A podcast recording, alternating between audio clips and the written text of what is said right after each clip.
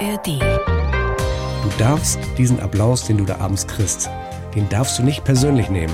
Du darfst dich darüber freuen und du siehst ihn als Reward für deine Arbeit. Aber wenn du ihn für dich persönlich als Mensch annimmst, dann fällst du in so ein Loch. Also wenn du dein Selbstbewusstsein daraus generierst, dass du generierst. Applaus kriegst. Genau. Sondern du musst ihn nehmen als, als Dank für deine Arbeit. Aber nächsten Tag bist du zu Hause und musst wieder Müll rausbringen. Aber du Deswegen darfst bist es nicht deswegen tun auch, oder? Also die Leidenschaft musst du woanders herholen. Also die muss vom Zuneigung- Spielen an sich kommen. Die Zuneigung ist mir wichtig, der Leute. Und dafür tue ich auch viel. Die blaue Couch. Der preisgekrönte Radiotalk. Ein Bayern 1 Premium Podcast in der App der ARD Audiothek. Dort finden Sie zum Beispiel auch mehr Tipps für Ihren Alltag mit unserem Nachhaltigkeitspodcast Besser Leben. Und jetzt mehr gute Gespräche. Die blaue Couch auf Bayern 1 mit Thorsten Otto. Julia Wendt, ich freue mich sehr. Herzlich willkommen auf der blauen Couch. Vielen Dank für die Einladung. Oh, ich, also das ist wirklich mein Glückstag heute. Du, du bist, wenn ich das so sagen darf, kein schlechtes Kompliment, einer meiner all-time five Lieblingsgäste. Nicht dein Ernst. Doch, wirklich. Wer sind die anderen? Die anderen sind äh, Michaela Schaffrath, Sehr gut. Wir sprachen gerade. Angela. Merkel, Angela Merkel, ja klar. Herbert Grönemeyer Oh ja. und Roger Willemsen. Natürlich. Der ja leider nicht mehr unter uns weilt. Das ist auch einer meiner absoluten Favoriten, muss ich sagen. Das war ein blitzgescheiter, sehr, sehr humorvoller, wahnsinnig reflektierter Mann. Einer der klügsten Menschen, die ich je getroffen habe und einer der nettesten. Ja, ja, der war immer, der war immer auf, der hatte immer, also nur hatten wir, teilten wir auch die gemeinsame Leidenschaft der, der Jazzmusik. Aber es war ein, ein großartiger Typ. Ich werde gleich ein bisschen traurig. Ja. Lass uns, lass uns über schönere ja. Dinge sprechen, also über, über verblichene. Ich meine, wenn ich dich so mir so anschaue, so sehen heute Spitzensportler aus, ne? Oh. Na, Im Ernst, ist du, du fährst jetzt dann demnächst zu den Tischtennis-Europameisterschaften der Senioren, das ist ja altersgerecht, muss man sagen. Ne? Also, aber tatsächlich, ich mache das sehr, sehr gerne. Ich bin also Teil dieser kleinen quietschfidelen Community und habe im, im Januar schon die Weltmeisterschaft mitgespielt und bin auch ganz gut gewesen. Also letzte, Unter die letzten 64. ja, letzte 4, 16 im Einzel und aber letzte 16, also man kann ja fast sagen Neunter im Doppel. Wow. Und das ist schon ganz gut, ne? Also dann spielt man ja wirklich richtig gegen Leute, die sehr, sehr gut und profimäßig schon gespielt haben. Aber im Alter werden sie auch langsamer und davon profitiere ich dann. Und du wirst immer besser. Wie ein guter Wein. Ah, Ich habe jetzt ein bisschen Hüfte noch, aber das kommt hoffentlich. Also körperlich bin ich ganz gut drauf, stimmt. Aber stimmt es, dass du sogar hier in München, du bist ja schon ein paar Tage hier, dass du hier auch trainiert hast? Natürlich. Ich habe gestern erst trainiert hier mit einer Bundesligaspielerin. Kannst du da mithalten? Nee.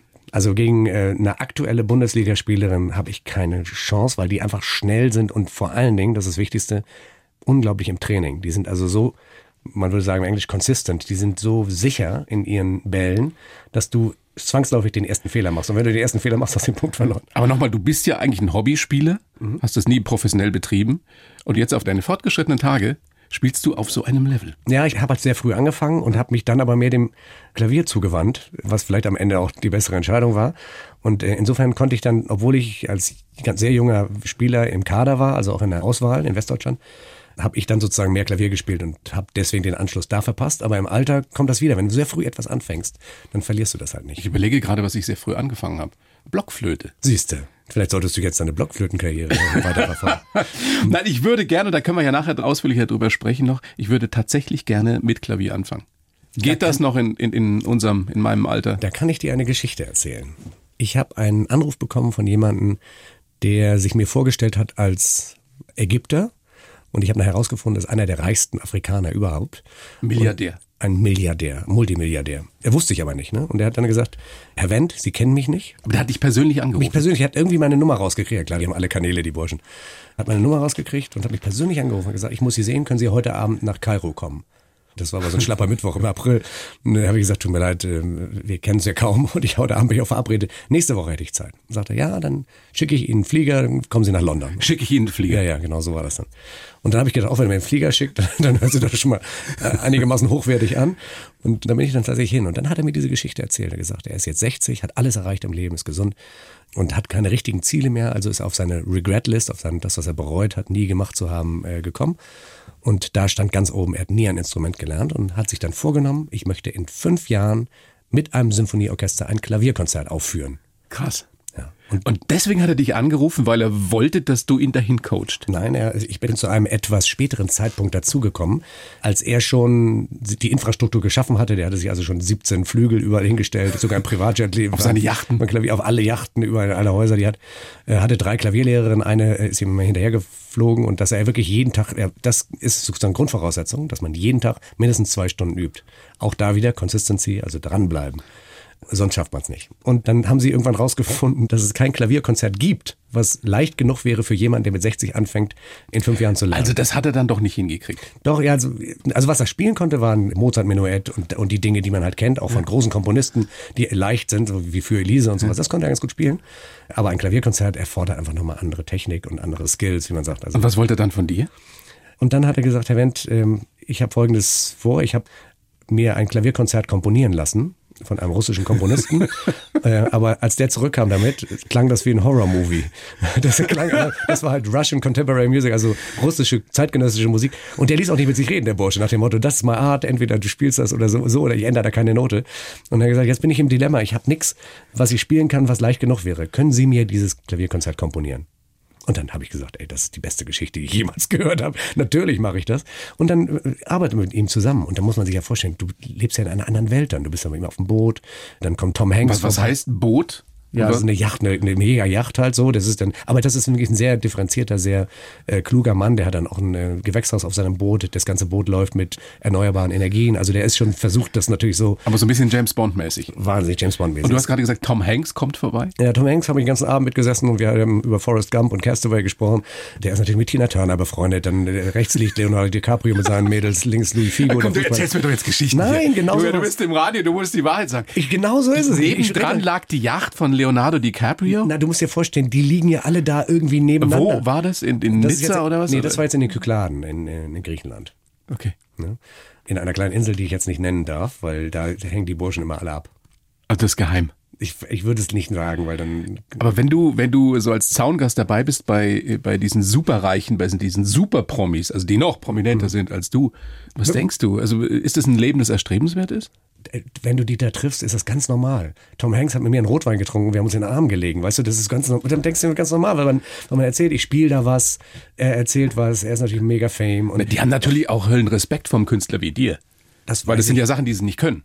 Das weiß ich nicht, ja vielleicht, aber ich meine, die haben auch schon alles gesehen. Also da, da, haben sie jetzt nicht auf einen deutschen Pianisten gewartet. Die sind ja auf allen Veranstaltungen, wo alle rumlaufen, die was können. Das ist jetzt nicht, aber wenn man sich so menschlich gut versteht, und das war eben bei meinem meinem Milliardär, sag ich mal, mein kleiner Privatmilliardär, bei dem war das, war das genauso nett. Also der war, der, wir haben uns einfach auf einer freundschaftlichen Art und Weise getroffen. Und du hast natürlich auch eine Qualität, auf Augenhöhe mit jedem oder mit jeder zu reden. Und das genießen diese Leute natürlich, weil die kennen wahrscheinlich nur, dass jeder zu ihnen aufguckt oder dass sie irgendwie runtergemacht werden und dass sie von Neid umgeben sind. Und wenn dann jemand mal mit ihnen ganz normal umgeht, dann gutieren die das, glaube ich, sehr. Ja, und zwar war das tatsächlich so, dass ich dann auch mal eine Klavierstunde von ihm mitbekommen habe. Und du musst dir vorstellen, das ist ja ein Sonnengott, der Bursche, der, wenn der da irgendwo auftaucht, der, der muss ja überall Selfies machen, ne? wenn er da in Nordafrika irgendwo rumhängt. Oh, sogar in der Schweiz, ne? weil der diesen, diesen ganzen Skiort Andermatt hat er ja sozusagen auch. Der gehört ihm, oder? Ja, zumindest die Ski die Hotelgruppe, dann hat er die ganzen, äh, die ganzen äh, Skilifte gebaut da. Und, jetzt kommt's, der hat sich einen eigenen Konzertsaal gebaut, in den Berg rein. Und dann sollten die Berliner Philharmoniker sollten dort das Eröffnungskonzert machen mit Barenbäumen. Und dann kam der Inspizient und sagte, ja, tut mir leid, das Konzerthaus oder die Konzerthalle hier, die ist zu niedrig. Dann hat er das ganze fertige Konzert halt auseinandergerissen und mal 20 Meter höher gemacht, damit die da spielen. Und da hat er nachher auch sein Konzert gegeben. Also so in diesen Kategorien läuft das da. Und der ist natürlich ein berühmter Mann und der wird ja sehr geschätzt und weil er auch sehr viel Gutes tut für seine Mitarbeiter und so weiter. Aber ich glaube, wir können auch mal über was anderes reden. Ich wollte gerade sagen, aber besser wird's nicht als die Geschichte, Julia. Ja. Eigentlich sollte man jetzt den Eierlikör aufmachen, den du mir mitgebracht hast. Wieso bringst du mir Eierlikör mit? Weil das gerade wahnsinnig im Trend ist, so als kleiner Nachtisch, wenn man Leute zu Gast hat. Dann? dann ja, probier, probier, mal den Leuten einen kleinen Eierlikör anzubieten anstelle von Dessert. Die werden es alle lieben. Ich hatte vorletzte Woche schon eine Edelbrennerin zu Gast und musste oder durfte schwarze Johannisbeere probieren. Oh. War auch lecker. Oh, auch lecker. Ja. Wer war das? Ähm, Franziska Bischoff, die ist aus Unerfranken, ah. Ähm, ein kleines Dorf in Unterfranken. Ach, wie herrlich. Wartmannsroth. Wartmannsroth? Ich habe es mir sogar gemerkt. Ich war noch nie in Wartmannsroth. Fahr da mal hin, lass dir da eine Konzerthalle bauen. Ja. Aber ich war, ich war gestern in Hofstetten. Konzert. Wo warst du? In Hofstetten, das war ich gestern. Wo ist das? In der Oberpfalz. Da, da komme ich ja her. Du also aus nicht aus Hofstetten, aber ich komme aus der Oberpfalz. Wirklich? Ich war in Hirschau, sagt ihr Hirschau? Ja, natürlich, das ist äh, 20, 25 Kilometer weg von meiner Heimatstadt Weiden. Und weißt du, was in Hirschau war? Nein. Da hat Elvis Presley ein kleines Konzert gegeben, als er hier in der Army, im, beim Militär war. Am Monte Caolino. Das kann sein, das weiß ich nicht. Weißt du Monte Caolino? Nein. Diese, das Nee, das war eine kleine so ein Kneipe. Sandberg und da kann man sogar Skifahren. Also ich weiß nur, dass, dass es eine kleine Kneipe war. Wo Elvis gespielt hat. Wo Elvis kurz Und du? Nein, ich, nein. Ich habe Zusammen mit Elvis. Nein, ich hatte bloß Würde mich auch nicht wundern. Ich hatte, ich hatte eine Einladung von einer sehr netten, wahnsinnig netten Familie namens Konrad, die diese Konrad Elektronik merkt. ah, okay. Ja, die haben auch fast so viel Kohle wie dein Das ägyptischer weiß ich nicht, aber es, das spielt auch gar keine Rolle, weil die Leute so Ist nett echt sind. käuflich, ne? Du, ich bin ja auch hier. Und was, was ihr mir hier zahlen müsst. ich geb dir den Koffer gleich rüber. Na, aber das sind ja, das, ich meine, das, das, das kommt jetzt so rüber, als hättest du ständig so, so ein Jet-Set-Leben. Ähm, Ich bin ein bisschen neidisch gerade. Was mache ich falsch? nein, das ist, das kommt jetzt ein bisschen falsch rüber, weil wir haben natürlich nur die Stories, die irgendwie besonders. Ich mache auch nur Spaß. Julian. Also mein, mein Leben war eigentlich geprägt davon, sehr, sehr viel Klavier zu spielen und dann auch für mich die Dinge zu sortieren und, und einfach nur so. Also Fleiß und Disziplin gehört dazu, sonst kommst du da gar nicht hin. Ich, das weiß ich, werden wir auch nachher nochmal besprechen, dass du eben äh, jahrzehntelang äh, 10, 12 Stunden geübt hast jeden Tag, um dahin zu kommen, wo du bist. Ich wollte eigentlich darauf hinaus, bist du dir bewusst, was du für, ein- für ein Glück auch gehabt hast? Natürlich hast du viel dafür gearbeitet, aber genießt du all diese Geschichten noch so, wie so ein, so ein kleiner Junge, der auf einmal im Spielzeugladen ist? Ich genieße das sowas von. Jeden Tag wieder neu. Dass ich Otto Walkes anrufen kann, äh, mit dem abends Held essen- unserer Kindheit. Held unserer Kindheit. Und dass wir zusammen Abendessen gehen und du lachst dich scheckig. Dass ich mit Bastian Pasteffer in Urlaub fahre. Das, äh, weißt du, das, solche Sachen, das, das, das genieße ich natürlich, weil das alles Menschen sind, die nicht zu Unrecht so bekannt sind, sondern sie alle sehr, sehr differenziert, sehr, sehr schlau. Und auch sehr, sehr nett, gerade weil du Bastian angesprochen hast. Es gibt ja nun in unserem Gewerbe, also im Showbusiness im weitesten Sinn, nicht nur nette Menschen. Aber du hast ein paar der nettesten aufgezählt. Ja, also es gibt so ein paar, die sich so rauskristallisieren, mit denen man einfach viel zu tun hat, mit denen man eng befreundet ist aus der Branche. Ich habe sehr, sehr viele Freunde, übrigens, die auch nicht in der Branche sind. Das ist auch wichtig. Und äh, weil du es gerade angesprochen hast, dieses Jet-Set-Leben, das macht dir drei, vier Tage, fünf Tage Spaß und dann willst du auch wieder deine Ruhe haben, weißt du, dann willst du auch wieder weg. Aber da mal so reinzuschnuppern, ist eigentlich Oh, dauernd dieser Shampoos da auf der Yacht.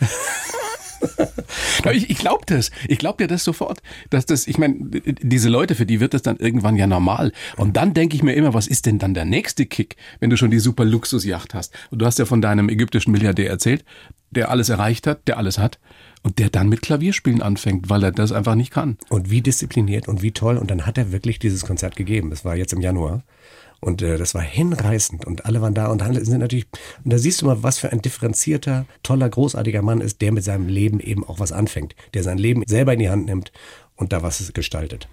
Wie sieht dein Jahr jetzt aus? Du wirst mit Till Brönner wirst du wieder beim Compton Jazz Ja, nicht wieder. Das zugange. Das erste Mal? Das erste Mal. Du bist das erste Mal dabei? Ja, also Ich, ich bin zwar häufig da oben, aber das erste Mal jetzt eingeladen von Till Brönner. Er war bei mir zu Gast in der Elbphilharmonie beim Neujahrskonzert und er hat mir sozusagen eingeladen zum Campen Jazz. Südtirol steht auf dem Programm und dann wirst du am Tag der Deutschen Einheit, das ist eine tolle Geschichte, spielst du bei den Feierlichkeiten in der Elbphilharmonie in, in Hamburg von dem Bundespräsidenten und all den geladenen Gästen. Kanzler und Ministerpräsident. Also das ist eine Riesenehre, das muss ich wirklich sagen. Also da wird man ja auch nicht einfach so eingeladen. Also das ist auch etwas, was, ne, so eine, also das empfinde ich zumindest als einen Ritterschlag. Und man, es gibt ja viele Künstler, die da gern spielen wollen und dass man dann eben ausgewählt wird. Das finde ich sehr, sehr gut und ich, wie gesagt, empfinde das als schöne Ehre. Ich darf da zwei tolle Stücke spielen. Und was dann- spielst du? Er hat sich gewünscht, ach so, das darf ich noch gar nicht verraten. Ach, das ist geheim Das- auch wieder. das ist bisschen- Du Also bist echt sehr Geheimnisträger. Nein, das tut mir leid. Ich, meine Damen und Herren, kommen Sie doch zu mir ins Konzert am 5.3. nach München ins Präsidententheater. Da kann ich das alles Nächstes erzählen. Jahr aber erst. Nächstes Jahr erst. Wieso bist du so selten in Bayern? Bin ich so selten in Bayern? Ich finde schon. Also ich mache ja generell nur noch alle anderthalb, zwei Jahre 20 Konzerte in, in Deutschland. Sonst mache ich nur noch Ausland. Also insofern bin ich überall so selten wie in Bayern, wenn man so will. Also das tut mir leid. Ich Das hat sich in den letzten Jahren, wir haben uns vor sechs Jahren das letzte Mal gesehen, nochmal krass entwickelt. Stimmt, ja. Wow. Stimmt. Obwohl Covid natürlich reingehauen hat, aber international, also so vorsichtig wie die Deutschen sind ja die Aus, Ausländer, wollte ich gerade sagen, die aus, das, Au- das Ausland nicht so. Insofern kann man da auch schon gut spielen wieder. Hast du eigentlich noch Lampenfieber? Habe ich dich, glaube ich, noch nie gefragt. Also wenn du so ein großes Konzert spielst, Also wenn ich ein großes Konzert spiele, wo all die Dinge, all die Parameter so sind, wie ich sie kenne, also mein Flügel ist da, meine Tonleute sind da, die Halle habe ich schon mal gespielt, das Publikum äh, ist da, dann habe ich selten richtiges Lampenfieber, dann bin ich ein bisschen angespannt, also dann, man muss sich ja fokussieren, weil sonst wird das Konzert auch nicht gut, also man muss diese Anspannung haben. Aber sag mal richtig nervös, dass es mich paralysieren würde, das kenne ich Gott sei Dank nicht. Hast du Rituale? Ja. Aber das würde jetzt wirklich den Rahmen sprengen. Soll ich mal so ein bisschen? Ja. Also wenn ich auf Tournee bin, äh, ganz wichtig, meine Damen und Herren, gilt vielleicht für, für jeden, auch kein Alkohol. Also wirklich null, zero Alkohol. Wenn ich nur ein Bier nach dem Konzert trinke, werde ich in der zweiten Hälfte des nächsten Tages im Konzert so müde. Ehrlich? Ja. Das, und das ist so messbar. Also das ist irre. Das kommt immer wieder. Ich trinke ein Bier oder ein Glas Wein. Und in der zweiten Hälfte, die erste Hälfte geht noch gut, die zweite Hälfte kriege ich eine bleierne Müdigkeit. Und wenn ich das nicht mache, nicht. Ist irre, ne? Also, kein Also, Al- also asketisch leben? ja, kein Alkohol. Vor allen Dingen, ich muss sozusagen einen Rhythmus, einen Tagesrhythmus einhalten. Ne? Das heißt, um 6 Uhr das letzte Mal essen, dann vorher nochmal ein kleines Schläfchen, ein kleines Mittagsschläfchen. Das äh, ist auch immer sehr gut, 10 Minuten, 20 Minuten vielleicht vom Konzert. Dann muss man sich ja anziehen. Dann wärme ich tatsächlich meine Unterarme, meine Arme, meine Hände im warmen Wasser, kurz bevor ich auf die Mhm. Bühne gehe. Das hat den Vorteil, dass man immer schon gleich warm ans äh, äh, Flügel. Es ist wie beim Sport. Ja. Ne? Man Ganz banal, aber Muskeln- ganz wichtig, dass deine Finger, deine Hände warm sind. ja, genau. Früher habe ich immer ein, ein Stück gebraucht, habe mir extra ein Stück ausgesucht, was dann sozusagen gut spielbar ist als erstes Stück. Und so kann ich gleich alles losspielen. Das ist sozusagen ein Vorteil, was das angeht. Hast du immer dieselben Unterhosen an? Naja, du mein Gott, Unterhosen, Unterhosen. Aber einen Anzug habe ich an und ich habe das Glück, maßgeschneiderte Hemden zu haben. Sehr schön. Das habe ich wohl. Aber sonst irgendwelche Spleens hast du nicht. Gibt ja Fußballer, aber auch Künstler, die dann nur mit dem linken Fuß auf die Bühne kommen oder sowas. Nee, ich muss mal ganz überlegen, ob es irgendwas gibt, wa- ähm, weiß ich, nee, sowas. Also nichts, wo ich sage, ich muss den Schal anhaben, damit ich Glück habe oder so. Nee, das nicht. Ich habe immer wieder hier Künstlerinnen und Künstler sitzen, die mir dann erzählen, dass sie nach dem Konzert in so ein Loch fallen, weil sie mit der nach dem Applaus, nach dem um, umworben werden, dass sie mit der Einsamkeit nicht klarkommen. Thorsten, Kennst du sowas? Ja, Thorsten, das ist ein, zum Beispiel etwas, was ganz wichtig ist für jeden Künstler. Und ich habe schon, ich bin so oft gefragt worden, auch von dir. Deswegen habe ich überlegt, ich schreibe das mal alles auf. Du darfst diesen Applaus, den du da abends kriegst, den darfst du nicht persönlich nehmen. Du darfst dich darüber freuen und du siehst ihn als Reward für deine Arbeit. Aber wenn du ihn für dich persönlich als Mensch annimmst, dann fällst du in so ein Loch. Also wenn du dein Selbstbewusstsein daraus generierst, Daraus dass du. Applaus kriegst. Genau. Sondern du musst ihn nehmen als Dank für deine Arbeit und auch, auch wirklich innigen Dank und auch herzlichen Dank. Aber nächsten Tag bist du zu Hause und musst wieder Müll rausbringen. Aber du Deswegen darfst bist es nicht deswegen tun auch, oder? Also die Leidenschaft musst du woanders herholen. Also die du musst vom Zuneigung- Spielen an sich kommen. Die Zuneigung ist mir wichtig, der Leute. Und dafür tue ich auch viel. Ne? Also das ist sehr wichtig. Aber wenn du es zu persönlich, wenn du sozusagen dein ganzes Selbstbewusstsein, dein ganzes Leben darauf ausrichtest, nur diesen Applaus zu kriegen, dann fällst du in ein Loch, wenn du ihn nicht mehr hast. Und das ist nicht gut. Das heißt, auf Deutsch, du musst dein Leben neben deinem Beruf haben. Und dieses Leben muss genauso ausgefüllt sein. Tischtennis, Mhm. Kitesurfen. Golf spielen. An vor allem gute Freunde, Ja. Nette Moderatoren, mit denen man sich gerne trifft. Also Ja. was. ja, sehr schön. Ich freue mich so, dass du da bist, Joja. Ich schreibe ja für jeden Gast einen Lebenslauf. Habe ich für dich auch wieder getan. Den gebe ich dir. Du liest ihn bitte so vor und sagst mir dann danach, ob du den unterschreiben kannst. Bitte. Ich heiße Joja Wendt. Ich bin der Straßenköter unter den Pianisten. Ich spiele alles, aber auf höchstem Niveau und auch an ungewöhnlichen Orten, wie in meinem VW-Bully oder auf der Luxusjacht eines Milliardärs. Ich liebe es, mein Leben mit Erlebnissen zu füllen. Meine drei großen Leidenschaften sind Klavierspielen, Reisen und Tischtennis. Geprägt hat mich meine Kindheit in der Großfamilie, eine Tour mit Joe Cocker und der wunderbare Austausch mit dem Publikum. Mein größtes Glück ist es, dass ich meinen eigenen Weg gefunden habe. Das ist auch die große Herausforderung am Klavier, aus jedem Stück etwas Einzigartiges zu machen. Jetzt fehlen mir nur noch der Europameistertitel im Tischtennis und eine neue Hüfte. Was hast du denn hier geschrieben? Äh, Aber steht doch kein Quatsch drin, oder? Nein, nein, nein, nein, stimmt viel. Ähm, das Schöne ist an Tischtennis übrigens, habe ich gerade neulich große Berichte gelesen, dass das auch diese ganze Gehirn, zerebrales Nervensystem und so weiter antriggert und verschiedene sehr, sehr positive Auswirkungen aufs Gehirn hat. Ähnlich wie beim Klavierspielen übrigens. Das heißt, es hilft dir fürs Klavierspielen? Das weiß ich nicht, aber ich bilde es mir ein und die Studien belegen es. Hast du keine Sorge, dass du dich da irgendwie an der Hand verletzt? Oder ist das nicht, Nee, nicht das so ist ja auch das? Schöne beim Tischtennis ist ja auch, also wenn du Handball spielst oder Volleyball und so, da hast du das Problem bei Fußball. Aber die Verletzungsgefahr beim Tischtennis ist auch relativ gering.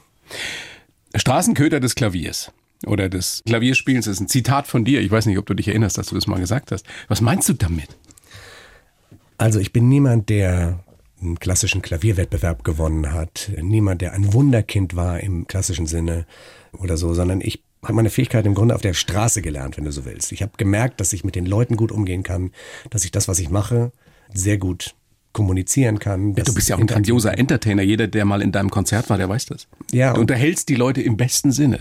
Ja, und es ist nicht nur das, sondern es ist auch, wie, wie macht man, wie gestaltet man eine Dramaturgie eines ganzen Abends? Wie gewinnt man das Vertrauen der Leute? Denn wenn sie offen sind, und das geht oft durch Humor und aber auch hintersinnigen Humor, und dann, wie transportierst du sozusagen dann, was dir musikalisch oder auch inhaltlich wichtig ist am besten und wie erreichst du die Leute? Das ist, also das ist immer wieder eine neue Herausforderung, jeder Abend. Kriegst du manchmal Vorwürfe, dass du nicht ernsthaft genug an die ganze Sache rangehst, dass das da bei dir viel zu locker rüberkommt? Es gibt ja immer noch bei uns in Deutschland, sonst fast nirgends auf der Welt, diese Diskussion zwischen U und E. Bist du damit manchmal konfrontiert? Das Schöne ist, dass ich ja genau zwischen diesen beiden Kategorien mich bewege. Ja, eben deshalb, das heißt ja. also, die Klassiker sagen, ach ja, der macht das mal ganz lustig, lass den mal. und die Unterhalter sagen, Mensch, da hat er echt was drauf und so weiter, ne? der kann ja was. Das heißt also, ich hänge genau so dazwischen und das ist das Schöne, dass ich so ein Alleinstellungsmerkmal habe da. Also das stört dich auch gar nicht. Nee, deswegen kriege ich auch keine schlechten Kritiken in der Zeitung, weil die, was, wo sollen sie denn da ansetzen, wenn sie sagen, ja, aber das... können dich in keine Schublade Nee, stecken. sie können zum ja? Beispiel nicht sagen, ja, aber den Beethoven, den hat er aber jetzt nicht so tief gespielt, weil sie denken ja, das ist ein Unterhaltungskünstler, der muss ja den Beethoven nicht. Ne, danach hat er Art Tatum gespielt, das ist der virtuoseste Jazzer. So, wie sollen sie denn dann da was Negatives schreiben, wenn ich danach sowas Virtuoses spiele, was eigentlich kein Jazzmusiker spielt, weißt du? Aber eigentlich müsstest du doch gerade deshalb, weil du so vielseitig bist, noch ein ganz anderes Standing haben. Eigentlich müsstest du ein, ein Weltstar in Deutschland sein. Naja, das Problem ist, ein Weltstar in Deutschland, danke. ja, Weißt du was? woanders bist du es ja. Ich kann dir ganz ehrlich sagen, ich kann dir ehrlich sagen, ich fühle mich so wohl in dieser Nische. Ich bin Ganz froh, ehrlich? Ja, ich bin so froh, dass die, das, guck mal, ich habe meine kleine Fernsehshow, meine Konzerte sind voll. Ich habe immer wieder, und das ist vielleicht das Wichtigste, ich habe immer wieder Leute, die mich neu entdecken. Ich habe auch erlebt bei Kollegen hier, ähm, Roger Cicero zum Beispiel, der mit mir zusammen studiert hat, leider auch schon gestorben. Der war nachher so bekannt, dass die Karriere dann sozusagen so einen Knick macht. Das ist bei jedem so, ist ja ganz klar. Wenn du so in den Orbit katapultiert wirst, so, und jeder kennt dich, dann wird es halt schwierig, das Level da oben zu halten. Und ähm, insofern finde ich toll, dass ich immer wieder, also die Kurve zeigt immer leicht nach oben. Du wirkst unglaublich zufrieden. Mega Und zufrieden. dankbar. Ja, das stimmt wohl. Ja. Weil du äh, die Fernsehshow angesprochen hast, ist es die Bully-Geschichte, also wo du in deinem Bully Pilotfolge, glaube ich, mit Bastian Pastewka aufgenommen hast. Ist es das so wie äh, Carpool Karaoke, stelle ich mir das so vor? Ja, bloß live. Also mit James Corden? Ja, bloß live. Live. Ne? Und es gibt eine Fahrerin, die fährt, so dass ich also beide Vorderpfoten frei habe, um Klavier zu spielen. Da steht ein Klavier hinter den Vordersitzen. Das ist so ein alter T2-Bully, ist natürlich auch ein bisschen lifestyleig, so das Ganze. Ja, und dann kommt der Gast, setzt sich dazu, wir singen über die Musik, kommen wir in Gespräche und so weiter. Das ist sehr, sehr schön. Sehr cool. Wo kann man das gucken oder streamen? Äh, auf RTL Plus läuft das, glaube ich. Okay. Und da gibt's aber bis jetzt gibt's nur die Pilotfolge. Ja, also, äh, Palina Roginski war jetzt gerade noch zu Gast. die kann singen? Nein, ja, das ist lustig. Juck und Klaas haben sie ja so wahnsinnig gedisst mal, weil sie eigentlich nicht singen kann. Aber ich wollte ihnen dann beweisen, dass sie doch singen kann und bei mir hat sie wirklich toll gesungen. Du hast ja auch schon, was wahrscheinlich auch die wenigsten wissen, weil wir über die Vielseitigkeit gesprochen haben, mit Angus Young von ACDC gejammt. Mhm. Wie war das? Also kann der wirklich was? Also, der ist ein exzellenter Gitarrist. Ähm, Das war aber damals in der Zeit in Hamburg, wo die ganzen Künstler, so wie auch Joe Cocker übrigens, immer in Hamburg in der Nähe von der Kneipe abgestiegen sind, im Hotel, wo ich immer gespielt habe jeden Abend. Und da kam er rein, Angus, weil er, ich glaube, sein Bruder lebte in Hamburg. Und er hat ja viele Brüder, ne? Und kümmerte sich um die, Großfamilie. Ja, genau. Ja, wie bei dir. Ja, wie bei mir, genau, genau. das. Und der, der Bruder kümmerte sich um Verlagsangelegenheiten in Hamburg. Und er kam rein, hatte sich dann im Vierjahreszeiten-Hotel, also in dem besten Hotel der Stadt, die oberste Etage gemietet und hat uns auch alle eingeladen. Da hat er sein Studio aufgebaut, hat komponiert und so weiter. Und hat uns auch eingeladen ins ACDC-Konzert. Das war, muss ich mir vorstellen, das war ja Wahnsinn. Ich war ja noch, ich war Anfang 20. Und dann nahm er sich die Western-Gitarre in der Kneipe von der, von der Wand und wir haben die ACDC-Hits zusammen wie gespielt. geil. Und jeder von diesen Stars hat mir irgendwas mitgegeben. Ja. Er zum Beispiel hat mir mitgegeben, dass ich die Dinge äh, hart spielen muss, also wirklich ne, auf den Punkt bringen muss, damit ich die Leute richtig erreiche. Und da habe ich gedacht, ja, das probiere ich mal. Wie hat er das gesagt? Weißt du das noch? ja, weiß ich. Er hat also wortwörtlich gesagt, ich muss die Dinger hart, Hart spielen, hart spielen. Weil er ist natürlich auch so ein harter Bursche, aber er wusste natürlich auch, was die Leute mögen und dass man sie damit besser erreicht. Ne? Diese Musikkneipe in Hamburg damals, die du angesprochen hast, ist das auch die Kneipe, in der Joe Cocker dich entdeckt hat? Genau die gleiche. Ja, genau die gleiche. Sperl hieß die. Sperl. Das, äh, Poldi Eidenhammer war der Wirt und man kriegte immer ein Freibier, wenn man reinkam und äh, das war halt unser Zuhause. Und du hast da gespielt für ein Bier oder für zwei? Ja, ja klar. Da, ja, da hast du kein Geld verdient. Das war eine Ehre. Da war ja Otto Wages, Udo Lindenberg, Inga Rumpf, tolle Sängerin, die ganzen Pianisten. Also das war richtig so der, der Nukleus der Hamburger Szene damals. Wenn diese Geschichte nicht passiert wäre, dass Joe Cocker dich da entdeckt hat und dann eben als, als Voract für seine Deutschland-Tournee äh, verpflichtet hätte, wärst du trotzdem heute da, wo du bist? Oder ist das einer dieser, dieser glücklichen Fügungen, die einfach passieren müssen bei allem Talent? Schwer zu sagen, aber ich glaube schon, dass er mir damals eine Vision mitgegeben hat, die ich noch nicht hatte. Und zwar hat er mir damals mitgegeben, dass es möglich ist, alleine am Klavier Tausende von Leuten zu unterhalten. Und ich habe mich damals gesehen, guck mal, das Maximale, was ich gespielt habe, waren 50 Leute, davon haben sich noch 25 unterhalten. Also, also das ist ja so, da haben wir so, so, so, so. Und dann stehst du da irgendwie im Olympiastadion auf Ja. großen Bühnen vor 50.000. Ja, und ich habe ihn erstmal gefragt, so, wie stellst du dir das vor? Ich habe gesagt, und er hat gesagt, pass auf, das, was ich gerade gehört habe, ne, weil ich habe ja da in der Kneipe gespielt, oder die Leute ja mitgerissen da, so halbwegs. Das, was ich gerade gehört habe von dir, spiel das bei mir und ich kenne mein Publikum, die werden es lieben. Ja, und so war es auch.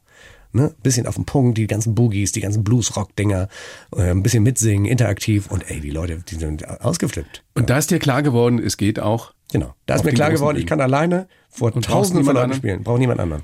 Den ersten guten Ratschlag hat ja oder muss dir deine Mutter gegeben haben, die nämlich zu dir gesagt haben soll, spiel niemals im Hintergrund im Hotel. Genau. Ja, das stimmt. Das haut ja eigentlich in die gleiche Kerbe. Äh, Sie wollte nicht, dass ich irgendwo im Hintergrund spiele und mir keiner zuhört, sondern dass ich nur sozusagen zur allgemeinen Atmosphärenmusik beitrage, genau weil sie, weil sie dann das Gefühl hat, dass die Musik, die einem am Herzen liegt, auch nicht so richtig wahrgenommen hat. Also im Grunde heißt das auch, du musst deine Musik so adressieren, dass sie auch ankommt. Das heißt, sie muss aber damals schon in dir was gesehen haben oder mehr gesehen haben, als den, der irgendwo in der Bar spielt und in der Kneipe spielt. Naja, meine Mutter hat sich natürlich wahnsinnige Sorgen gemacht, als ich dann auch ähm, Musiker werden wollte, weil sie wusste, wie schwer das ist. Überleg mal. Sängerin gewesen. Sie ist Sängerin gewesen, war hier auch am Richard-Strauss-Konservatorium in München äh, Dozentin für Gesang und eine großartige Sängerin, aber sie wusste natürlich auch, wie schwierig dieser Beruf ist und äh, wie schwer es ist, sich da durchzusetzen und wie hoch die Konkurrenz ist. Ne? Und deswegen, na klar, sie hat sich natürlich Sorgen gemacht, aber war natürlich auch wahnsinnig. Also ich weiß noch, wie sie einmal nach dem Konzert sagte, das ist ja unglaublich, was ich da geboren habe. Das ist doch ein großartiges ja, Kompliment. das weiß ich nicht, keine Ahnung, aber wie sie es meinte, aber irgendwie so kam es raus. Du hast ja die ersten zehn Jahre deines Lebens in Istanbul verbracht. Nee, nee, nee, die ersten zehn Jahre nicht. Ich war drei, als wir hinzogen, habe drei Jahre dort gewohnt, Okay. richtig, und bin dann aber immer wieder hin, weil mein Vater da noch wohnte. Genau, stimmt. Kannst du noch Türkisch? Ja, ich, ich verstehe gut und, und spreche auch gerne und wahrscheinlich sehr unverständlich. Das heißt aber, du hast dort mit dem Klavierspielen angefangen, weil die Legende geht, du warst vier. Es gab eine russische Pianistin, die halbseitig gelähmt war und äh, uns in einem türkischen Hinterzimmer Klavierspielen beigebracht hat und die dann während der Klavierstunde meiner Schwester gestorben ist. Während, wirklich, literally. Die ist buchstäblich während der Klavierstunde abgenippelt. Das ist wirklich wahr. Das, ja, das ist, Darf man da lachen drüber? Natürlich, das sind, lachen, oder? Du, es war, eine, es war, du musst dir vorstellen, es war eine alte russisch ausgebildete äh, Konzertpianistin. war wahrscheinlich 95 über 80 und- weit über 80. Also für mich als Kind steinalt. Meine Mutter und ich saßen daneben, meine Schwester hatte Klavierunterricht. Sie sagte, ja, mir ist gerade so übel und die kam nicht wieder. Und dann kam die Haushälterin und hat gesagt, Gitte, Gitte heißt das, sie ist gegangen. Ähm, ja, also, also das war auch ein bisschen tragisch, weil sie eben, ich glaube, sie hatte entweder einen Schlaganfall, so dass sie nur noch mit einer Hand spielen konnte. Sie spielte dann sozusagen Klavierstücke für die linke Hand und so. Also es war, es war heftig. Aber hast du in diesem zarten Alter, hast du da Erinnerungen dran, dass du damals schon so fasziniert warst, dass du eine Ahnung gehabt hast, das wird jetzt mein Leben die nächsten Jahre zumindest bestimmen? Was mich fasziniert hat, und das ist vielleicht auch etwas, was die Leute hier an den Radiogeräten interessieren wird, was mich fasziniert hat, war meine Schwester, die zweieinhalb Jahre älter war und schon so gut spielte und was sie spielte. Das heißt, ich sehe war ein Role Model. Und das zieht sich im Grunde wie ein roter Faden durch mein Leben. Ich hatte immer Idole und Vorbilder, denen ich nachgeeifert bin. Und Der Anfang oder die erste war deine Schwester. genau, das allererste meine Schwester. Als ihr dann in Deutschland wart, bist du natürlich ganz normal zur Schule gegangen. Und stimmt es wirklich, dass du dich, ich weiß nicht, ob einmal oder mehrfach hast einschließen lassen über Nacht, weil es dort in irgendeinem Raum, eben im Musikzimmer wahrscheinlich, ein, ein Klavier, ein Piano gab, damit du die ganze Nacht spielen konntest? Genau so war's. Ich habe Das ist aber auch eine heftige Geschichte. Ich weiß nicht, ich bin diesem Beruf ja, ich, du, ich habe sogar meine die Abi-Feier habe ich geübt, weil ich ein Stück. Du warst nicht bei der abi Ich war nicht bei der Abi-Feier, weil ich dieses Stück zu Ende üben wollte. Da muss man vorstellen, wie, wie verblendet ich oder wie, wie ich, wie fokussiert von mir aus kannst du es nennen. Oder Ja, aber wie, nur so geht's doch, oder? Vielleicht. Also die Leidenschaft muss so groß sein, dass du das nicht irgendwie als verrückt empfindest, sondern das ist jetzt für mich normal. Ich übe halt jetzt zehn Stunden am Absolut, Stück. genau so ist es. Also zwischen 20 und 30, auch während des Studiums und so, habe ich ja wirklich von morgens bis abends nur Klavier geübt. Ich habe von 8 Uhr morgens bis nachts um 2 und bin dann wieder nächsten Morgen wieder und so weiter. So dass ich mal auch, irgendwann habe ich mal einen Freund, als ich dann in Hamburg, ich habe ja studiert im Ausland, als ich dann wieder in Hamburg war, habe ich einen getroffen und er sagte, Mensch, ja, heute Abend haben wir eine Party, komm doch vorbei, Joja und so weiter. Und ich dachte, ja, Party, das geht ja auch noch. Man kann ja abends noch auf Partys gehen. So war ich drin und bin sozusagen dieser Vision hinterher. Es ist echt, das ist irre. Ich, Aber du bereust es gut, dass ich nicht, oder? normal geblieben bin. Ja. Das nee, ich, das ist ja das Erstaunliche. Du wirkst ja kein bisschen nerdig irgendwie. Ich war aber ein absoluter Nerd. Absolut, totally. Tot, totaler Nerd. Was ist dann passiert? Also Ja. wo, wo diese Entertainer-Qualitäten? Naja, ich habe ja acht Geschwister, ne? Das, Also das kommunikative Talent. Ich bin eins von neun Geschwistern. Wir haben uns untereinander selbst äh, erzogen. Und das Schöne ist, dass man, es hat ja auch so ein Regulativ. Denn niemand ist ehrlicher als deine Geschwister zu dir. Das heißt also, wenn du da nicht halbwegs auf Spur bist, dann kriegst du richtig eine Breitseite. Und sowas bei uns auch. Insofern, ähm, und es wurde sehr viel kommuniziert, sehr viel gelacht und sehr humorvoll. Und ich muss sagen, jeder meiner Geschwister ist ein sehr intelligenter, differenzierter Mensch geworden. Sind da noch andere Künstler drunter? In deiner Familie? Künstler ja, aber nicht, dass sie es beruflich machen würden. Lebenskünstler, was ich was. Also ganz unterschiedlich. Also zum Beispiel einer ist ein fantastischer Rechtsanwalt geworden, weil er eben auch sehr eloquent und äh, sehr. Also was wir alle haben, muss ich sagen, jeder hat eine ausgezeichnete soziale Intelligenz. Also er kann sehr gut kommunizieren, er kann sehr gut auf Momente eingehen und so. Das, das schon. Ist das ungewöhnlich für einen äh, Spitzenpianisten? Also für einen Künstler deines Rangs, diese soziale Kompetenz. Ich habe das Gefühl, viele sind ja schon eher egozentrisch aufgestellt. Na, du darfst nicht vergessen, wie sehr man sich mit sich selber beschäftigen muss, um überhaupt dahin Ja, zu kommen. Und man Ich meine das auch gar nicht negativ, sondern Nein, einfach nein. nur als Feststellung. ne? Man kreist so im eigenen Orbit und man ist so sehr von sich. Und es gibt doch diesen, diesen äh, herrlichen Musikerwitz, ne? wo sich zwei treffen und sich lange unterhalten. Und dann irgendwann sagt der Musiker zum anderen, ach, jetzt haben wir uns die ganze Zeit über mich unterhalten. Lass mal über dich reden. Wie findest du denn meine neue CD? Das ist, so, also das ist, ist ja so ein bisschen immer so, man kreist immer so im eigenen Orbit und was ich für ein Geiler bin und was für ein Ja, aber du Typ. doch nicht offenbar. Oder nur zum Teil. Das, man muss sich halt, man muss sich halt kontrollieren und man muss sich Oder verkaufst du dich einfach nur gut? Nein, man muss, man muss sich für andere Leute interessieren. Du, ich sag dir, es ist etwas, was man, ich könnte echt so, einen- so einen Lebensratgeber schreiben. Also man mach muss sich doch. für die anderen interessieren. Zum Beispiel, das, es geht damit los, dass du dir die Namen merkst von den anderen. Die wird jemand vorgestellt. Merk dir doch den Namen. Ich, habe, ich war jetzt eingeladen bei einer Hochzeit. Auch wieder so eine Promi-Hochzeit. Ich darf gar nicht sagen, wer es war. so, sonst, sonst wirkt das hier so ein bisschen. über all die Geheimnisse, die du, die du ja- mit dir trägst. Das wirkt hier so aufgesetzt sonst. Meine Damen und Herren, ich bin ganz normal, bitte entschuldigen Sie.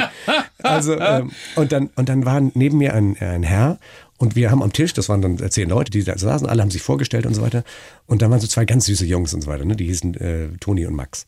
So, und dann haben wir halt Toni und Max und so weiter. Und dann habe ich zu ihm mal gesagt, Werner, und die, und die da drüben, wie heißen die nochmal? Und der konnte sich das nicht merken. Der konnte sich nicht merken. Toni und dann- Max. Toni Max konnte sich merken. Und, gesagt, und dann habe ich den ganzen Abend mit ihm geübt. Ich gesagt, pass auf, der links heißt Toni, der andere Max. Und nachher konnte sich merken. Und er war so dankbar, so dass das, das ist eine Frage der Konzentration. Jeder kann sich das merken. Und es ist eine Frage des Respekts, wenn dir jemand vorgestellt wird oder dir jemand die Hand gibt, dass du zumindest den Namen merkst. Und es ist auch ganz eigennützig. Das mache ich bei Konzerten übrigens auch. Es gibt ein altes Sprichwort, eine alte Moral von, ähm, ich glaube, den Marriott-Brüdern und so weiter, als die das so denken. Nichts klingt im Ohr eines Customers, also eines Kunden, süßer als sein eigener Name. Das heißt also, wenn du jemanden ansprichst, ne, und wenn ich jetzt hier, Jürgen, mit dir äh, äh, so spreche, ne, klar, Thorsten, Horst. Horst, ähm, dann ist es immer gut, wenn man, wenn man den, den Namen weiß. Absolutely. Lebensratschläge, Lebensweisheiten vom Diplompsychologen Professor Dr. Julia Wendt. guck mal. Nein, es ist, es ist auch eine. Ist Nein, auch du hast völlig Respekt. recht. Und was glaubst du, warum ich diesen Job so lange mache oder diesen großartigen Beruf? Weil du dich wenn- interessierst. Mhm. Weil ich mich interessiere für andere Menschen, weil äh, ganz egoistisch letztendlich man sich auch selber dadurch besser versteht. Ja. aber mal einen Schritt zurückzutreten und nicht sich selber so im Fokus zu haben, ist das. Äh, Lass die anderen glänzen und äh, fällt ein bisschen was auf dich ab. Gut. Das ist Das ist aber ein Geheimnis, das man gar nicht verraten sollte. Doch, doch, doch, doch, doch. Das kann man ruhig verraten. Es, es, ist immer, es ist immer sympathischer. Auch wenn ich jetzt zum Beispiel Leute einlade in mein Konzert, dann passe ich natürlich auf, dass die richtig strahlen und dann hält man sich selber zurück ein bisschen. Geht doch. Geht doch. Geht doch. Kostet nicht viel. Nee, ging Du musst ja kein Milliardär dafür sein. Eine deiner Leidenschaften oder deine dritte Leidenschaft neben Klavierspielen und dem Tischtennisspielen ist das Reisen. Ich würde jetzt ein kleines Spielchen machen, dich ein bisschen fordern. Ich nenne dir einfach nur ein Stichwort und du sagst spontan, du assoziierst blitzschnell, was dir dazu einfällt. Vielleicht zwei, drei Sätze oder so. Ja? Russland. Äh, kulturell unfassbar nah an uns und also entzückende, sehr warmherzige Menschen. Wo warst du? Was du? Du hast von einer Reise erzählt, die dich so beeindruckt hat. Ja, ich war, 2019. In, ich war in Sibirien unterwegs, Novosibirsk und ich war sogar oben in Norilsk und da darf man gar nicht hin, das ist eine verbotene Stadt, weil da so die seltenen Erden abgebaut werden, sehr militärisch und so Zeugs. Und dann war ich aber noch weiter oben auf der Taimur-Halbinsel und die Taimur-Halbinsel ist die nördlichste Halbinsel der Welt und da lebt ein indigenes Volk der Nenzen und ich war mit dem deutschen Wer sind die Nenzen? Nenzen. Und ich war mit dem deutschen Botschafter äh, da ein paar Tage mit denen in der Tundra unterwegs und das war bei minus 50 Grad haben wir zu 13 in so einer kleinen Hütte, also so ein Rentierfellverschlag gesch geschlafen und also es war hinreißend und, und weißt du, was ich herausgefunden habe? Und das ist etwas, was auch für jeden hier am Radio etwas ist, was man sich zu Herzen nehmen soll. Ich habe nirgends auf der Welt glücklichere Menschen gesehen wie dort oben. Die haben nur das, was die Natur ihnen gibt. Die haben ihren Stamm und ihre, ihr, das ist ein Naturvolk. Und die sind so glücklich, die singen morgens schon, sind fröhlich, die leben von dem, was sie da haben, Fischfang und so weiter. Ist ja auch was, was man oft vergisst, dieses Land, Russland, ähm, deren ähm, Spitze absolut verbrecherisch ist und recht in der Kritik steht. Ja, da gibt's großartige Menschen. Und da gibt's, dieses Land ist ja so riesig. Ja, die da oben, die wissen wahrscheinlich noch nicht mal, dass Russland gerade einen Angriffskrieg führt gegen die Ukraine. Thorsten, wenn ich etwas gelernt habe, dann ist es, dass man diese Schubladen, die man so im Kopf hat, nachdem Russland ist, ist furchtbar, die Türkei mit Erdogan ist furchtbar, ich war im Iran, die Mullahs, ja, die sind richtig, richtig furchtbar und die Leute leiden darunter. Aber wenn du da hinfährst, die haben da selber keinen Bock drauf. In den Hinterzimmern und so weiter, die Leute sind entzückend. Ich habe, als ich im Iran unterwegs war und neben dir sitzt eine junge Frau und packt was zu essen aus, bietet sie dir immer etwas an. Das gehört da sozusagen dazu. Und, ähm, auch wenn sie selber gar nichts haben oder wenig. Und haben. auch wenn sie selber nichts haben. Das ist sozusagen so eine, er ist hinreißend. Und man sollte eigentlich mehr reisen, auch in solche Länder, äh, wenn man die Gelegenheit hat. Es ist natürlich jetzt schwierig, dahin zu reisen, aber um das mal zu sehen.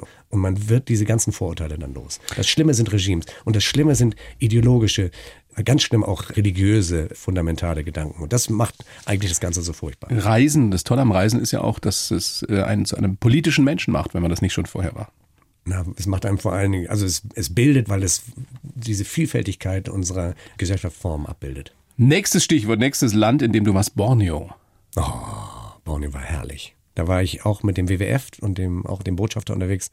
Und wir waren dann auch in den Wäldern drin und ich habe dann auch mitgeholfen, dass sozusagen diese Abholzung, und da gibt es ja diese Palmölplantagen, die übrigens, wie ich gelernt habe, auch nicht, es wird ja auch immer so verteufelt hier, ne? Diese Palmölplantagen sind sehr, sehr reglementiert und es ist auch so, dass die davon leben und dann auch viel Gutes damit machen, was sozusagen davon kommt. Ähm, das ist jetzt nicht nur so, dass da alles schlecht ist. Wie so ähm, oft hat die Realität verschiedene Seiten. Ja, viel schlimmer sind Wilderer und Leute, die dann reingehen in die Urwälder und da wild abholzen. Das ist das, was die äh, Tiere verschreckt. Das haben die uns noch gesagt. Die Berggorillas hast du da gesehen auch? Nee, das war in Uganda. Uganda. Das war in Uganda. Borneo ist ja diese, ist da unten in äh, Malaysia und Indonesien. Ne? Das, das, okay. Und äh, Uganda ist in Zentralafrika und das ist auch eine irre Gegend. Eine irre Gegend. äh, dann kommst du in diese in, die sogenannten Impenetrable Forest, heißt es, also diese, ähm, dieses, ja, auch so eine Art Urwald. Und dann sind da die Gorilla-Familien, die da leben. Und das sind ja ganz friedliche Gesellen eigentlich. Du kommst da ganz nah dran. Aber diese Silberrücken, das sind schon sehr, sehr beeindruckende Tiere. Wie groß sind die?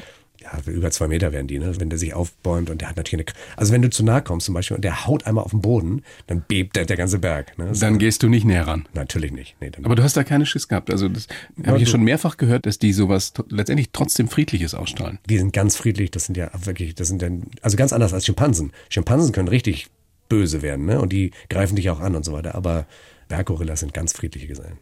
Dann sind wir schon in oder auf den Galapagos-Inseln, wo du ja auch warst. Oh, Ach, wo war du schon überall Jahr, warst. Dieses Jahr war ich da. Naja gut, ich, ich kriege immer Konzerte. Ich bin eingeladen worden für ein Konzert in Ecuador. Und Ecuador ist ja berühmt für Fischfang. Das ist deren größte Wirtschaft. Die die und von haben. da ist es nicht weit auf die Inseln. Im Gegenteil, das ist ja ein Katzensprung, drei Stunden von da. Auf jeden Fall habe ich gespielt dafür diese äh, Fisch-Convention, ne, wo dann werden so die Fischgründe verteilt und waren auch Chinesen. Also, und dann hat der Veranstalter mhm. hat gesagt, äh, ich möchte dir was Gutes tun und hat sozusagen uns auf die Galapagos-Inseln eingeladen. Und das ist wirklich das Paradies. Und weißt du, was das Irre ist? Du kommst in dieses Paradies mit den Echsen, die da friedlich leben und diese Kakteen und die aussehen wie ein wie Garten Eden. Und dann wachsen auch Äpfel und du wirst lachen, die Äpfel sind giftig. Also, die Äpfel kann man nicht essen? Kannst du nicht essen, die sind giftig. Und dann weißt du doch, wo diese ganzen Geschichten herkommen, ne, aus der Bibel. Dann weißt du, also das ist wirklich das Paradies und die Äpfel sind auch noch giftig. Also, und wie ist das, wenn diese Echsen da rumlaufen? Du denkst doch, du bist irgendwie in Jurassic Park 2 oder 3. Ja, absolut, absolut, ja. Und die haben auch keine Angst. Und äh, ganz extrem wird's, wenn du dann tauchst. Äh, also die Natur ist sagenhaft. Und wird auch geschützt da, muss man sagen. Ne? Kostet auch was, dahin zu fahren. Du hast ein Leben, hey. Ja, stimmt, ich habe ein gutes Leben, muss ich sagen. Aber ich habe ein gutes schön, Leben, ja. weil, weil du mich hier einlädst. Und ich habe ein, hab ein gutes Leben, weil wir am 5. März im Prinzregententheater 2024 spielen und die Leute, die da alle hinkommen, sie können sich freuen. Und mir dieses Leben ermöglichen auch noch. Ja. Vorher bist du auch wieder noch auf Sylt, haben wir schon angesprochen. Kiten, geht das gerade bei dir mit deiner Hüfte? Ja, Kiten geht immer. Also, Was hast du denn da überhaupt? Also Abverschleiß einfach, oder? Arthrose drin, Gras. Ja, mein Vater hatte das auch dritten Grades geht immer gerade noch so, aber ich muss halt, ich, ich habe halt so viel Sport gemacht, dass äh, meine Hüfte jetzt sozusagen fertig ist. Ich habe immer Angst, wenn ich es jetzt mache, dass es dann möglicherweise danach nicht mehr so gut geht. Deswegen versuche ich jetzt mit Ernährung das noch halbwegs. Also die OP noch aufzuschieben. Ja, ein bisschen. Aber 4. Oktober soll es eigentlich soweit sein. Und Tischtennis geht? Also der Europameistertitel ist dir sicher, oder? Na. Schön wär's. Na, aber hast du eine Chance, da weit zu kommen? Nein, ja, also man kann immer die Leute ärgern, ne? aber die, du musst dir vorstellen, das sind alles Profis gewesen, die da gespielt haben. Ne? Also, Du bist der Einzige, der Nein, nein, sozusagen nein. Hobbyspieler? Nein. Nein, da sind auch andere Hobbyspieler, aber alles sehr, sehr gute, sehr ambitionierte Menschen, die da spielen. Schreibst du noch deine Weihnachtskarten eigentlich? Klar. Jeder von Das mir. ist eine großartige Geschichte. Du fängst, so geht die Legende, im Januar an, Weihnachtskarten zu schreiben, an jeden, der eine haben will. Bei mir ist das ganze Jahr Weihnachten. Es, es ist wirklich so. Es ist ganz wirklich so. Ich schreibe, also ich bin vielleicht einer der wenigen, der überhaupt mit seinen Leuten, also die, die Leute, die zu mir ins Konzert kommen, haben die Chance, sich dort in ein Buch einzutragen. Das bleibt alles analog, ne? Kein russischer Hacker wird jemals an die Daten kommen, weil ich schreibe aus dem Buch diese Adressen ab auf eine Weihnachtskarte und dann kriegen sie von mir eine handgeschriebene Weihnachtskarte für diejenigen, die bei mir ins Konzert kommen und sich dann das Buch eintragen. Großartige und das, Geschichte. Und das erzeugt so eine, weil ich meine, wer macht sowas? Ne? Und ich kriege dann auch, muss ich vorstellen, die Leute schreiben mir zurück, die backen mir Kekse, die schicken mir äh, Sachen. Also das ist wirklich ganz, ganz toll, diese Verbindung. Ich weiß von drei Menschen in meinem Bekanntenkreis, die irgendwann mal, den ich glaube ich sogar irgendwann mal gesagt, geht doch mal zu dem Julia Wendt aufs Konzert, ja. Und die sowas von angefixt sind. Wer einmal da war, geht immer wieder hin. Oh, ist ja Ja, das ist tatsächlich so, ja, weil es einfach eine großartige Show ist. Was wir noch ansprechen sollten, nochmal, ist tatsächlich die Bulli-Geschichte. Wie heißt die Sendung? Jojas Bully Talk. Jojas Bully Talk und die kann man gucken oder streamen auf RTL. Vielleicht hast du ja auch mal Lust zu kommen.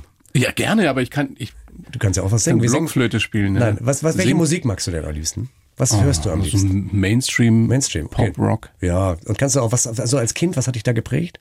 Beatles, Stones. Beatles. Ja, siehst du, guck mal, da sind wir da schon ganz weit vorne. Dann machen wir eine ganze Sendung aus Beatles und Stones.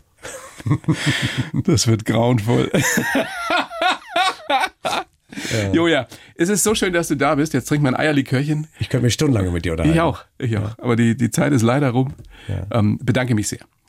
Bleib gesund, alles Gute auf deinen Reisen, bei deinen Konzerten und bis ganz, ganz bald. Ich freue mich. Wenn, wenn ich noch was sagen darf, kommen Sie doch zu mir auf Instagram oder so, dass, ne, wenn, wenn Sie Lust haben zu sehen, was ich so mache und so. Findet man einfach unter Joja. Joja Vent Official heißt das Ding. Joja Vent Official. Nur, nur echt mit dem Haken oder so. Ne? Ja, ich, genau. Ich weiß gar nicht, ob ich einen Haken habe, ehrlich. Natürlich hast du einen Haken. Ja, einen blauen. Einen blauen. Sonst ist ja nicht echt. Alles Gute. Dankeschön, Joja. Dankeschön. Die Bayern 1 Premium Podcasts. Zu jeder Zeit, an jedem Ort. In der App der ARD Audiothek und auf bayern1.de. Bayern 1 gehört ins Leben.